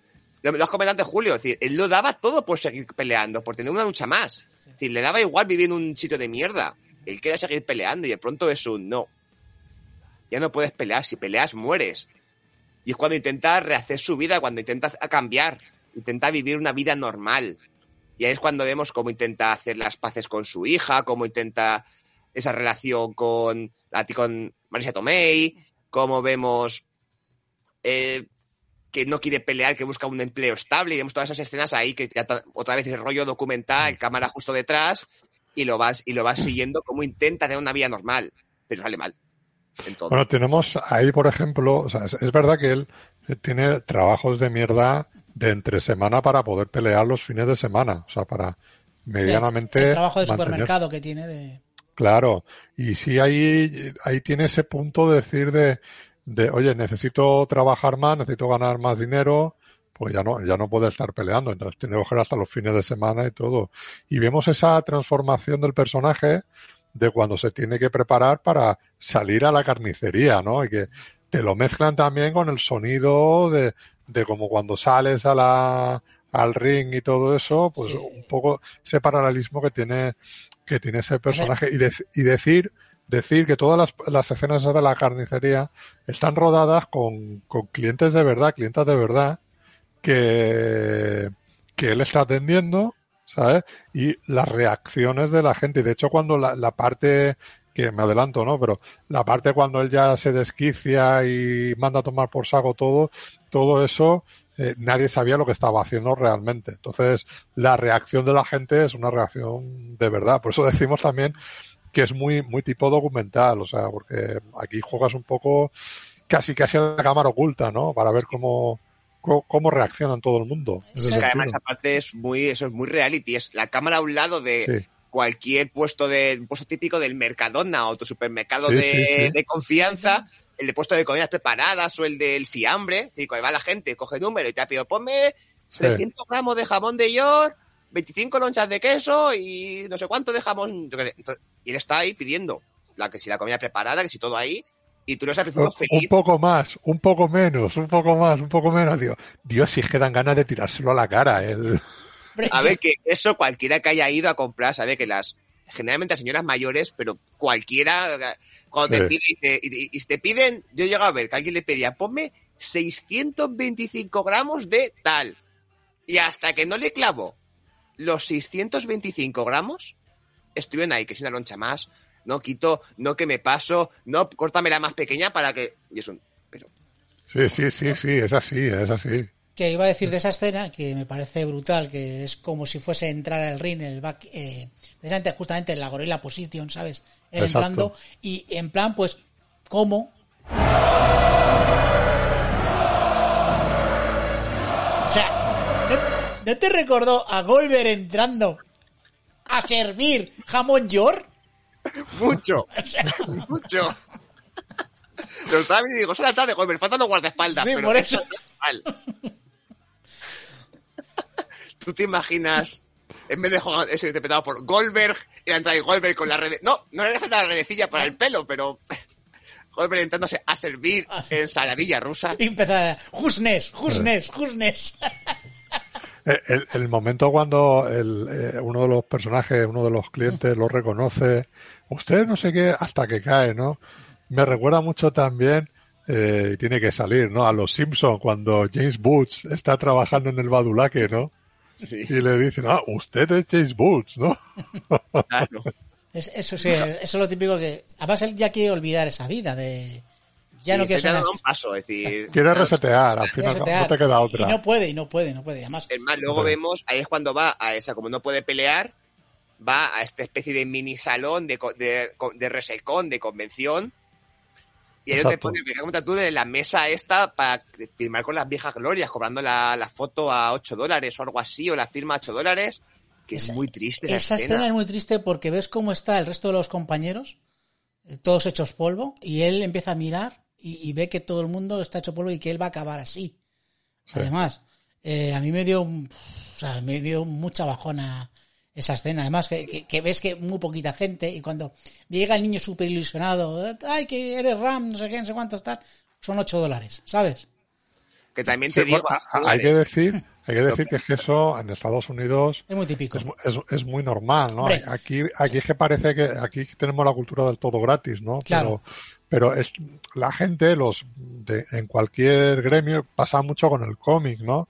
Entonces, claro, tú tienes que ir al salón del cómic a que te cojan el cómic, te hagan un dibujito, una firma y tal, y eso eh, lo, lo, tiene, lo tienes que pagar realmente. Ahora, ahora los salones del cómic que ya es está acostumbrado. Es tiempo, de- Claro. es tiempo del trabajador y es, un, ofi- es prácticamente es parte de su trabajo. Claro, Es decir, claro. este se vende barato. Es decir, las fotos a 8 dólares, o el autógrafo a 8 dólares, no es caro. Es decir, No. yo recuerdo. Hay más caras. años- Sí, para ahora. A ver, yo recuerdo hace unos años, y hace ya, hace unos años, es hace 5 o 6 años o más, que vino a Alicante por una, esto, por una, por una algo de Star Wars, Sí, el soldado de asalto, el que super, a sí. Obi-Wan le dice, estos no son los druides que buscáis. Sí. ¿Vale? Es decir, un soldado, no es que no se le ve la cara en ningún momento, que tiene una frase que es vamos adelante, y ya está, y cobraba una foto firmada por él a 12 euros. Exacto. Y es un... Y que yo lo veía y dije, pero tío, ¿a dónde vas? Es decir, entiendo que quieras cobrar por la foto. Pero, a ver, es entendible porque, a ver, eso lo, lo organizaba Cinema Paradiso, lo conozco, lo, lo, conozco ahí y, y sé, y, y sé un poco la, sé un poco la historia. Eh, también es verdad que la gente, esta gente, o tiene dos opciones. O le pagas un sueldo de decir, eh, viene por tanto, o viene a la, o viene a la comisión. en ese sentido. Gratis no vienen y aparte estancia, desplazamiento, todo eso. Entonces al final, si al evento le cuesta 5.000 pavos traer a la persona, al final hay que amortizarlo. Y si ese dinero o es dos opciones, si, si, si, él, si él va a, a, a sueldo fijo, diciendo, no, a mí me pagáis 5.000 euros y yo voy, más, la, más el desplazamiento, el avión, todo eso, la estancia. Perfecto, vale. Pues ese dinero va para la va para quien organiza el tema porque de alguna forma también tiene que amortizar eso. ¿sabes? Entonces es así. Si no va con el sueldo fijo eh, apalabrado y va a la comisión de lo que se saque por la firma de las fotos, ¿sabes?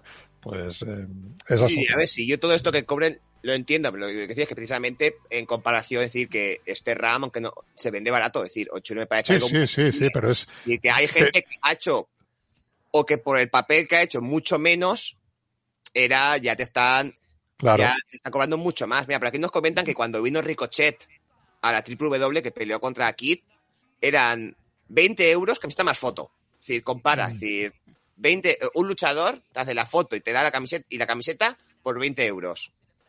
Y, y, y- y- otras personas, una foto firmada por él, es decir, pero no, no, no, no hacerte la foto con él, sino una foto que tenía ya preparada y firmada, te la vendía por 12. Y claro, aquí vemos que cada uno tiene su propio estándar y que no, y que hay gente que es barata y accesible y hay gente que no. No, además también yo lo entiendo en esos sitios, eh, claro, una persona que te, o sea, que te venga tanta gente a hacerte fotos y te tiras ahí horas y horas y horas, al final eso lo tienes cobrado. Otra cosa es que tú estés por ahí en un sitio, en un bar, te estás tomando algo y alguien se te acerca, ahí está en la persona y decir, bueno, venga, te hago un autógrafo, una foto, no me cuesta nada, que, que o, o directamente lo mandas a tomar por saco, porque no es tu, no es el Bueno, momento. Ya, y volviendo, y De- de volviendo a la película, en esta parte también tenemos la escena del videojuego, cuando este Un se aburre en Nintendo. casa y llama a un niño a jugar a la Nintendo y se a Sí, jugar. sí, sí. Un juego hecho eh, eh, específicamente para la específicamente película. para la película. Sí, además lo estamos al viendo ahora estilo de mismo en- Nintendo de los, de los 80-90, Sí, ¿sabes? estamos poniendo ahora mismo la imagen, estaba puesta ya fija, y vemos que a mí me recuerda mucho al videojuego de la NES de, me parece que era WrestleMania, creo, o Superstar, Sí, ¿no? sí, sí, mismo, sí. que yo lo he tenido, y es ese, ese juego. Y, y me mola el chaval cuando le dice, dice, ya, es que ahora hay una cosa El llamada Call of Duty. El Call of Duty 4, ¿el qué? Claro, ves este... Pero es, eh, es un poco el quedarte anclado ya en el pasado. Es un- Sí. no, no- deja de ser también un- una pieza más desde ese personaje que él sigue viviendo pues en su época gloriosa. Entonces, su época gloriosa, se hizo un videojuego de él y él juega ese videojuego. O sea, no, no juega a otro. Ah, ¿Qué Call of Duty ni qué eh, 8-4? que además yo juego con Ran. O sea, eh, Claro, Juego conmigo mismo, de que no puedo pelear conmigo. claro. Pero vosotros no lo haríais. Hacen un videojuego que sois vosotros lo- los protagonistas, uno de los protagonistas, no vais a escogeros a vosotros mismos. O sea, pues es eso.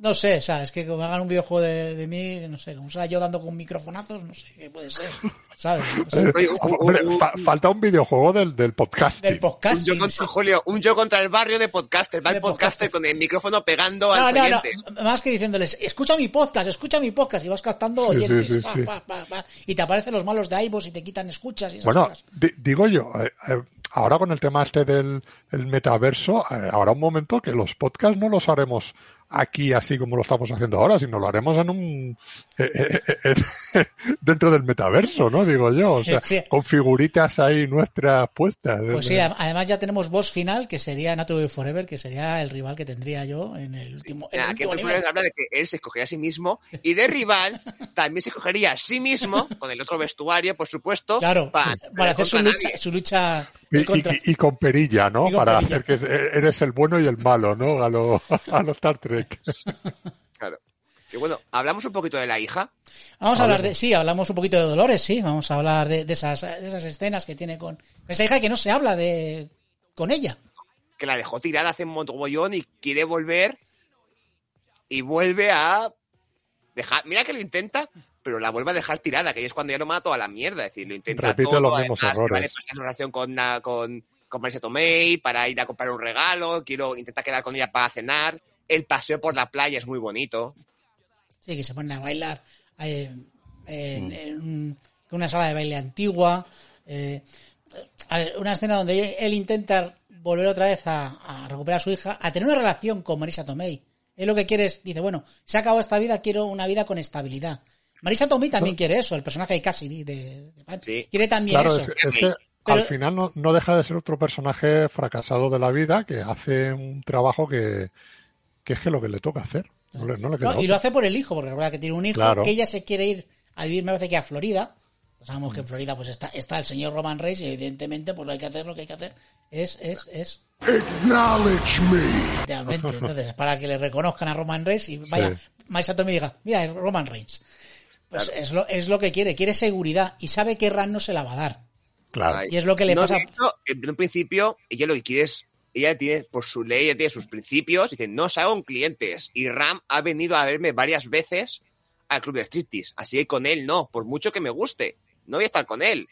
Y tú vas viendo, es decir, las relaciones que van teniendo y sí, son, son medio felices juntos, les estaba bien. Claro, aquí donde, donde el propio Ram se da cuenta de que esta vida un poquito no es para él, de que la vida es mucho más dura, de que él no está a gusto con la vida que tiene. Y cuando va, cuando el punto de la vida le pega tres guantazos consecutivos, Claro. no sabe cómo enfrentarlos. Porque primero, cuando en, en el club de Tristy la tía, eh, la tía May, Marisa Tomei, Marisa Tomei, le dice que no y se pelea con él, que no voy a salir contigo, que me dejas en paz. Y además él Y cómo se se va comporta, ¿eh? a, a meterse coca y se olvida de estar con su hija, su hija le vuelve a pegar otro tortazo y es un y luego ya cuando la clienta de ir un poquito más, un poquito menos, un poquito más de que pronto yo eso no lo aguanto más. Y son Claro. las tres cosas que me intenta recuperar, tener estabilidad en la pareja, recuperar a su hija, un trabajo y no aguanta ni y no aguanta nada de las tres cosas, no quiere esa vida normal. Efectivamente, ese, ese momento de, de esos tres ostiones que le pega, eh, yo creo que es lo que le hace otra vez decir, pues quiero volver a luchar. Y entonces llama otra vez al representante del que iba a hacer la lucha de 20 aniversario y decir, no se ¿Qué junta además cuando va a haber un show de wrestling independiente se que junta quién con Artruth. pelea. Claro, La verdad del wrestling, es truth. claro, es que tú te, te juntas con, con Artruth y de pronto dices, eh, coño, es que este hombre dice, vámonos de fiesta, dice Artruth, dice, hostias, pues imagínate lo que puede salir aquí. Pues claro, es lo que pasa. Y luego encima, Vamos. si tienes a Cesaro con pelo al lado, pues claro, pues tienes que salirte por ahí de fiesta, o sea, es lógico. Claro, claro. Y esa es el, lío que le, que, que- que le meten, que de pronto ya es cuando dice, mira, a la mierda, ¿te acuerdas que dije que no? Pues que sí, llama a la idola que hacemos el combate en Ring of Honor por el 20 aniversario, aunque me muera en mitad del ring, que ahí voy yo, que es que la, que incluso va a pelear, se viste, y aunque Marisa Tomei vaya a decirle que quiere estar con él, se haga el viaje entero para decírselo que sí, que está con él, y dice, es que no sé, no sé afrontar. Yo sé afrontar esto, este es mi mundo. Me da igual Claro. morirme ahí. Que es Él va a morir, él va a morir en el, y, en el y ring vosotros, y punto. y vosotros, que- o sea, vosotros creéis es- que él, que él quiere morir en el ring justamente. Él sabe que va a morir cuando va, va a o hacer el más combate. bien morir o ponerme lo contrario. El coste encima del ring es cuando vive. Claro. No se siente vivo. Es fuera cuando se está muriendo. Entonces, Claro. claro, eh, ahí hay que elegir. Yo quiero vivir. Yo no quiero sobrevivir. Yo quiero vivir, que es diferente. Y eso lo hago en el ring.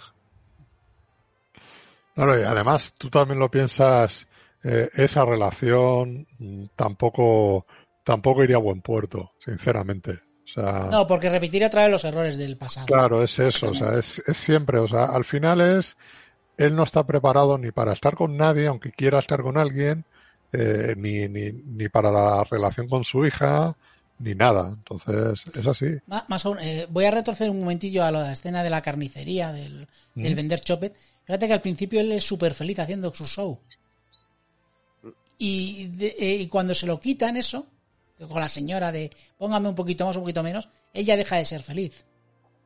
Entonces, Eh. él quiere, eh, él lo que quiere es que, eh, joder, Acknowledge me. que le reconozcan. O sea, es que es eso lo que quiere, ¿sabes? Claro, claro. y es lo que- y- que eso tiene que ver precisamente con la final. Claro. Él, hemos visto cómo ha sufrido, cómo no ha sido capaz de afrontar la vida, cómo es un fracasado en su vida diaria. Y de pronto le vemos encima del ring, dándole un jamacuco que está a punto de morir, que todos lo ven, todos quieren que pare. Y él escucha al público eh, llamando a su- al remate, que no me la embestida, no, ¡eh, Embestida. Que es el remate que hace eso, te acuerdas y dice, la voy a hacer, quiero esta Claro. ovación. Esto es lo que me da la vida, aunque la pierda. Y eso, aquí me reconocen. hombre, como Roman Reigns. Acknowledge me. Ahí está, joder. Eh, yo, bueno, si queréis ya vamos con el final de la película, que es precisamente esto. A mí me gusta mucho cómo acaba esta película, que es con el salto y fundido en negro. Sí, O sea, tiene, es muy significativo, ¿no? O sea, a ver, hemos, hemos visto en la película, ya te digo, no hay música hecha expres- expresamente para la película, pero eh, est- estamos oyendo música de Guns N' Roses, ¿no? O sea, muy, muy rockera, muy, muy, muy activa en ese, en ese sentido. Que, por cierto, que no, que Guns N' Roses no cobró los derechos No, de la música, no, porque, porque, le la molaba película es, es muy barata, además. O sea, la le molaba, exacto, le molaba la película, le molaba el rollo que, que tenían y Bruce Springsteen lo mismo, tampoco cobró eh, por, por, por la canción. Y tiene ese cambio, ¿no? O sea, ese momento que tú dices que el tío se, se eleva y pega el salto, desaparece de la pantalla y hay un segundo ya que se queda totalmente todo en silencio, el fundido a negro, queda unos segundos ahí y ya después salen los créditos y sale la música de Bruce Springsteen. Totalmente distinto a lo que hemos visto hasta, hasta ese momento. Es muy significativo en ese sentido de, del, del, del personaje, ¿no? De, de cómo de cómo se termina y cómo se silencia todo. O sea, ya no, no te hace falta un plano de él en la lona muerto. No. No. Ya sabemos que ese es su último salto y que ahí se acaba todo. Y Ahí- además, así es más poético, queda más bonito para que el público, si alguien quiere ser positivo, si alguien no quiere ver una muerte, puede pensar, no, de alguna forma sobrevive al salto y no vuelve a saltar más, no pelea más. Es decir, si alguien quiere pensar eso, la película da a entender lo contrario con efecto sonoro, pero se puede entender. Es decir, si alguien quiere ver que es su último salto, pero no porque muere, sino porque no puede hacer más, también puede verlo así, aunque No, la no. busque. Pues, No, porque, Yo creo que porque lo se, le está notando que, que le está dando el chungo ya definitivo. se nota, pero muchísimo. Nota muchísimo. Entonces, yo, te- eh, eso te lo compraría, del- eso te lo, eso te lo compraría si él no tiene absolutamente nada o si hay una ligera duda. Pero ahí se nota que cuando está subiendo las cuerdas es el, último esfuerzo que está, que está haciendo, que no puede más. O sea, hasta el propio sonido del público cuando la pantalla se va en negro y el público pasa de la ovación al silencio. Si hubiera hecho el salto bien, se hubiera escuchado al público cómo seguía gritando, no, no cómo se queda callado. Es decir, la película te da a entender de todas las formas posibles que no sobrevive. Pero tiene, en este caso, el buen gusto de no mostrarlo en pantalla. Pero eso está, eso está hecho muy, muy así, ese corte ya de, del sonido. O sea, no, no estamos viendo realmente el cómo cae en la lona, o sea, o no los, no estamos oyendo eso. O sea, es el momento que él vuela. El momento que él salta, o sea, no, no ya la caída en sí. Entonces, ahí es donde se corta todo. En, en ese punto, cuando él está en lo más alto, en el aire, Correcto, eh, eso está rodando en un Rito de Honor, esa escena. Y está rodado en el. en el, la patria, por así decirlo. eh, donde la FW pues tenía su, su casa, ¿verdad?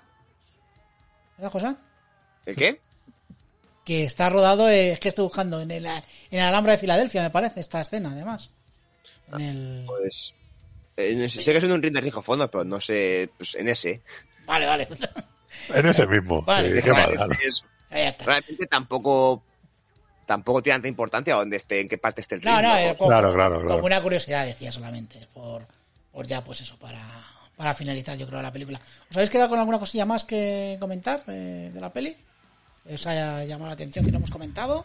¿O ya pues, pasamos a lo siguiente, son las curiosidades de promoción y cosas de estas? No, yo en general, más o, men- más o menos, le hemos dado un, le damos, le hemos dado un repaso. Hombre, Sí, como comentar por aquí que dice Naturboy Forever que dice que en este momento de la película su vida no tiene ningún valor fuera del ring, cosa cierta, y que en el momento, y que en ese momento ya ni dentro, tampoco, porque tampoco podía pelear ya dentro del jamán que le estaba dando. Claro. Mm. Claro. Así que por ahí, y luego ya por aquí que nos dicen que, que la, yo pienso igual, eh, Jairo dice que piensa igual que de Olva, que es un, sí, dice que la primera vez que la vio y luego viéndola varias veces piensa que, es su último salto. Pues que cada uno piense, Claro. que la película da a entender eso. La película, bueno, eh, tiene esa, esa, como digo yo, esas películas que a veces queda, queda ambiguo, pero vamos, que cada uno tenemos nuestra opinión y ya está, ¿sabes? Eh, Claro, Sí, yo creo que la de- película, lo he dicho antes, Pero que esté claro, yo creo, yo creo que la mayoría pensamos que es su último salto. Sí, a ver, es que la película te llegas a la conclusión, pero tiene eso, el buen gusto de no mostrarlo por si alguien quiere pensar diferente. Efectivamente. Lo del final de origen, ¿no? O sea, Sí, el final de origen, correcto. El es, lo que, es lo que estaba ese tipo de cosas. Es, es que nos intentamos, es ese tipo de, de, de final que tú, que tú lo dejas abierto, ¿no? A la interpretación. Evidentemente, el, el director tiene una idea clara, ¿no? De decir, el, el final es este, tú mueres en el ring, ¿sabes? Pero tú lo dejas un poquito más abierto en ese sentido eh, a la interpretación de cada uno, que cada cual piense lo, lo que quieran, pero, pero el director tiene que tener ahí su, su final. Y es muy distinto de cómo termina la película. Si tú pones ese plano o pones, por ejemplo, un plano de Marisa Tomei mirando y, y a lo mejor su, su cara eh, pues eh, es o tristeza o, o una sonrisa. Entonces tú ahí estás interpretando que hay esperanza de que el tío ha ganado y, y se, y, y- y se ha levantado, ¿no? Otra cosa es, tú ves el, el- la tristeza ella llorando y tú dices, ha muerto ahí en el, en el ring. No. O sea, de esta forma queda un poco en ese sentido, pues que a interpretación de cada uno. Pero vamos, o sea, Eh, si queréis que- comentar la parte de producción y de anécdotas y todo eso, comen- com- com- com- comentarlas y, y luego pasamos rápidamente a WrestleMania 25. para Bueno, yo solamente la, la recepción que tuvo la, la película antes de WrestleMania 25, que bueno, que tenemos aquí pues que varias figuras del mundo de la lucha libre pues comentaron que les había parecido. Uno es Sí. Bisman Mahon, que dijo que, que le gustó mucho, que, Normal, estaba de promoción con, la, con, con Mickey Rourke casi. Eh, Berk- Berkey Manjar eh, dijo que bueno que está bien, pero que él es mejor que, que Ram, porque siempre es el mejor que, que ha habido, el mejor que habrá y el mejor que hay. Y que Pero dijo, también bueno, dijo que no, no- que no le gustó Sí. porque era una porque marca, vista negativa Sí. de, de lo que es la, la lucha libre. efectivamente, efectivamente, eh, Ah. dijo que, que eso que, que mostraba cosas que, que, que son bastante negativas. Pero vamos, Berkey Manjar eh, siempre hay que tener en cuenta sus, sus comentarios porque es el más grande, joder, entonces pues, que decirlo. Después tenemos a Jim Ross, el comentarista, que dice que la película eh, muestra, eh, realmente muestra eh, cómo son las personas que están soñando por sus propias vidas y sus carreras y cómo pueden autodestruirse pues por llevar a cabo esas carreras. Eso Tú has dicho, tú has dicho el paralelismo antes al principio con Rocky, pero yo lo pondría con Toro Salvaje. ¿Vale? De Sí. Martin Scorsese, la película de De Niro, que es un personaje real, eh, el de Jake LaMotta, y es como estás en lo más alto y cómo termina ese personaje en ese sentido. Entonces, yo le pongo más el paralelismo. Ya, pero Rocky, pero Rocky precisamente al revés, ¿sabes lo que decirte? Rocky es, es, es cuando... Por eso te digo Jake LaMotta. En Toro Salvaje. Vale. para que nos entendamos. Vale. O sea, es eh, el- el- este personaje del luchador, de Mickey Rourke, está muy inspirado en Jake LaMotta de Toro Salvaje. Vamos con otro. Eh, Mick Foley, eh, que dice que en cinco minutos se había olvidado por completo que estaba mirando a Mickey Rourke y que estaba mirando a un compañero. Le gusta mucho la actuación. Eh, esta fue la película que emocionó a Roddy Piper, porque Roddy Piper se emocionó mucho. Pues como Spielberg se emocionó cuando vio pulseras. Spielberg también se emocionó entonces, ¿no? Claro. Y el que ¿Fue la película que hizo llorar a Spielberg? la- es- La Spielberg no sé- que hizo llorar Spielberg, no sé si esta mía. hizo llorar a Spielberg, pero a Roddy Piper sí. Y Pues se puesto en grande en cartel. La película que hizo llorar a, a Roddy Piper. Efectivamente. Y el que más lo criticó fue Jim Cornette, que dice que, que muestra un. Jim Cornette ha criticado algo. Sí, sí, sí, diciendo ¿Qué que no es realista ni precisa con la progresión del wrestling. Es lo que dijo. Qué raro. Ah, me dirás que Eric Bishop también habló mal de la película. No, Eric Bison no, no tengo aquí comentarios de Eric Bison. Pero bueno, eh, Seguro que digo, no salgo yo, la película es mala. también. está bien. Bueno, y vamos con, con precisamente la promoción que tuvo esta película, que fue en WrestleMania 25. Que, cuéntanos, Josan, ¿cómo, cómo fue esta historia? Claro que esto fue en el año 2009, sí, en plena carrera de los Oscars, es decir, ya estaba... ¿Los Oscars sobre qué mes? Cuando- sobre- ¿En, qué- en qué- en qué mes Eh, finales de febrero, principio o, o Vale. principio de marzo. Ah, entonces, cu- cuando, cuando se hizo la película, pues cuando, cuando se hizo la, la, la gala ya había sido ya había sido la ceremonia, porque WrestleMania suele ser a finales de marzo. Pero está en plena carrera para los Oscars, montón esta rivalidad donde Chris Jericho, el genio, el mejor luchador, el mejor luchador de la historia, El, eh, ¿cómo, ahora, el, ¿Cómo se llama ahora? El Sport Entertainer. sí, Grande esa promo que ha tenido hoy. Ha sido muy- hoy maravilloso, con cin- no sé si tenía 50 años, pero siempre ahí dándole, dándolo todo. Esa Pues pullita, aquí, esa pullita a la WWE me parece brutal. O sea, Mm. sí, aquí hay mucho pro wrestler, dice, y yo soy un sport Ah. Pues aquí Chris Jericho montó una rivalidad en torno a la película lanzando promos contra Mickey Rourke. Él se, él se llegaba al ring, lanzaba, cogía el micro y empezaba a hablar y empezaba a meterse con Mickey Rourke y con la película, que decía que la película glorificaba las viejas glorias que se estaban rondando por el ring hoy en día y que eso no había que hacerlo, que gente como y ahora que como Roddy Piper, como Jimmy Snuka, como Ricky Steamboat o Rick Flair, que ya estaban acabados y que todas esas figuras de viejas glorias que la película podía homenajear eran basura que tenía que hacerlo sobre gente actual que le está dando el callo y que son mucho mejores. Y que él se iba a dedicar a humillar estas leyendas. Y lanzando promos contra Mickey Rourke. Entonces, claro, luego llegaron las propias leyendas que le habían nombrado los Hall of Fame para plantarle cara y montar la rivalidad. La rivalidad, eso, Jericho contra Piper, Snuka y Ricky Steamboat. Pero eso siempre, siempre nombrando a Mickey Rourke. Mm. Y de hecho se habló de que Mickey Rourke iba a estar presente en WrestleMania. Y eso pasó cuando llega el combate. Estaba Mickey Rourke de público y Chris Jericho se enfrentó a esas tres leyendas. Ahora, eh, hasta el último momento se estuvo rumoreando y se querían dar que hablar de que Mickey Rourke iba a pelear. De que quizás se, se iba a subir al ring porque si se ha metido con él, que sea él el que se defienda. Ya ha interpretado al luchador. Si se prepara el combate, algo cortito podría haber hecho. Se ve que Rourke no estaba por la labor. Bueno, también Eh, fue, dicen que fue también la productora que no le dejó por el tema de la pelea por, por los Oscars. Pero bueno, al final fue un Sí, combate. Jericho se enfrentó contra estas tres leyendas. Eh, Jimmy Snuka no hizo nada. No hizo nada, efectivamente. No hizo nada. Roddy Piper, a ver, la presencia la tiene. Los tres Sí. golpes que pega Cabral, el piquete de ojos, pero tampoco estaba para pelear. Tampoco estaba para pelear. Ahora, Ricky Steamboat, con unos 57, 58 años que tendría en esa época, se monta un combate contra Jericho que están casi 10 minutos peleando. Le plantea, o sea, le plantea dificultades y ves a un Steamboat en muy buena forma a esa edad. Me parece, es lo más notable del combate. Y Sí, sí, sí. bueno, pues al final era un combate por eliminación, iba eliminando uno por uno Jericho. Y cuando elimina a Steamboat también estaba Ric Flair por, en el ringside. Sí, que entra, y estaba sube. de manera porque se había retirado el evento anterior. Y también le mete, le mete, coge el micro y vuelve a meterse con Mickey Rourke a decirle que tú interpretas a tipos duros en, la- en las películas, que has interpretado a un luchador, pero que no sabes, no tienes ni idea de wrestling y que luego, y que suba arriba a demostrarlo. Claro, ahí es cuando punto se, se un poquito y tenemos el segmento más, más vergonzoso. Mickey Rourke se sube al ring vestido pues de ropa de calle, le mete a Jericho dos guantazos de boxeo, es decir, que ni siquiera hace algo de wrestling, Sí. y suena la música y se pone a celebrar. Y Jericho por eso los acaba de cargar a tres leyendas peleando, luchador en activo, y un, actor, y, un- y un actor que le ha pegado, que le da un golpe y lo deja cao, y es un... ¿Qué pretendéis?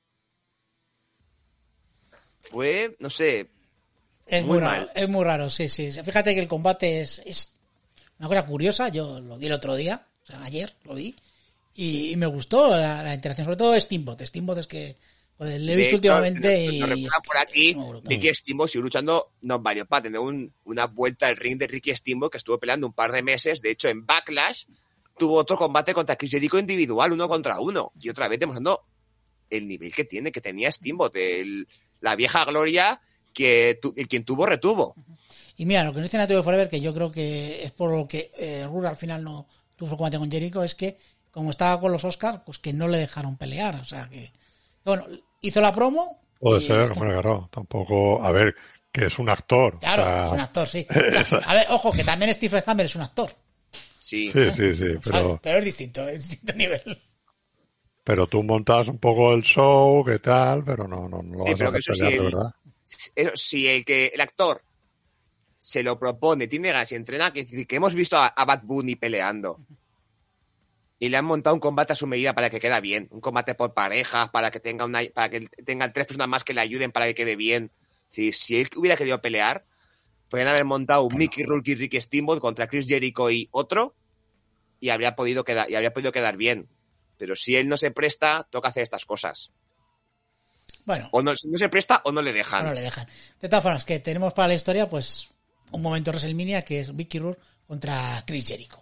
Es un clásico de, de WrestleMania. Además, WrestleMania 25, yo creo que una buena WrestleMania, que el otro día me puse a verlo y, y me quedé viendo dos o tres combatillos más además. Que tiene un Matt Hardy contra un Jeff Hardy muy interesante. El mejor es el de antes. Eh.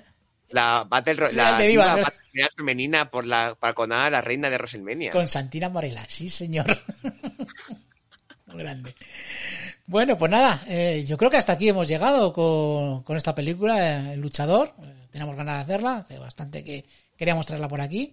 Y nada, pues muy contentos de haberla recordado. Recordad que podéis verla fácil, lo ha dicho Fernando, que está en muchas plataformas. Sí. O sea que, que echarle un ojillo. Y nada, y antes de irnos, pues recordaros que eh, nos podéis seguir en iVoox, Apple Podcast, Google Podcast, Spotify. Y luego estamos en Twitch en directo haciendo este programa. Damos las gracias a toda la gente que se ha pasado por el chat. Y en YouTube colgamos los programas.